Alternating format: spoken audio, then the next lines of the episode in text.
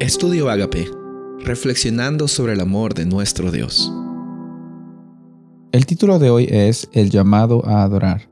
Daniel 3, 9 al 11. Y hablaron y dijeron al rey Nabucodonosor, Rey, viva para siempre. Tú, oh rey, has dado una ley que todo hombre al oír el son de la bocina, de la flauta, del tamborín, del alpa, del sarterio y de la zampoña y de todo instrumento de música, se postre y adore a la estatua de oro y el que no se postre y adore se ha echado dentro de un horno de fuego ardiendo. En esta situación que vimos, Nabucodonosor creó una estatua de oro para que ponga en prueba la lealtad de sus súbditos, de sus funcionarios y de su nación. Pero no solamente era una prueba de lealtad hacia el rey. En la sociedad de Babilonia, la política y la religión estaban totalmente entrelazadas. Y cuando estaban adorando al rey como un poderoso rey, también al mismo tiempo lo estaban reconociendo como un dios, como un soberano. Y Nabucodonosor tenía por alguna razón un complejo de superioridad y muchas veces los complejos de superioridad en realidad son complejos de inferioridad. Una, una baja autoestima genera de que la gente crea de que esa persona tiene una alta autoestima. Pero Nabucodonosor quería reemplazar prácticamente a Dios, porque la misma La misma palabra, que es la palabra Sagad, que se encuentra en Daniel en el capítulo 2, 46, se usa cuando Nabucodonosor se postra ante Dios, ante el Dios de Daniel, al reconocerlo de que era un Dios verdadero porque mostraba las revelaciones, mostraba el futuro y estaba preocupado por sus hijos, por la humanidad. Pero en esta ocasión, eh, Nabucodonosor pide esa misma adoración, que se postren ante él.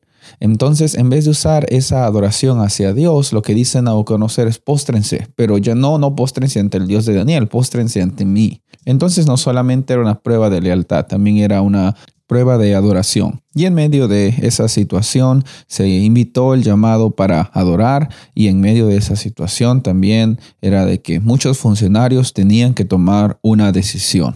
En nuestra vida tendremos muchas decisiones que tomar y la verdad es de que quizás en esta vida hay muchas injusticias, pero Dios permite de que nosotros pasemos por situaciones así para que su nombre sea glorificado. Vamos a ver más adelante de que los tres amigos de Daniel eh, fueron probados y también tuvieron que pasar por dificultades, eh, pero nosotros también en este mundo vamos a pasar por dificultades y el llamado que nosotros debemos considerar es a quién estamos adorando, quién es el centro de nuestras vidas y por qué es que nosotros adoramos. ¿Será de que tú y yo adoramos a Dios por obligación? ¿Será que tú y yo adoramos a Dios por costumbre, porque así hemos crecido?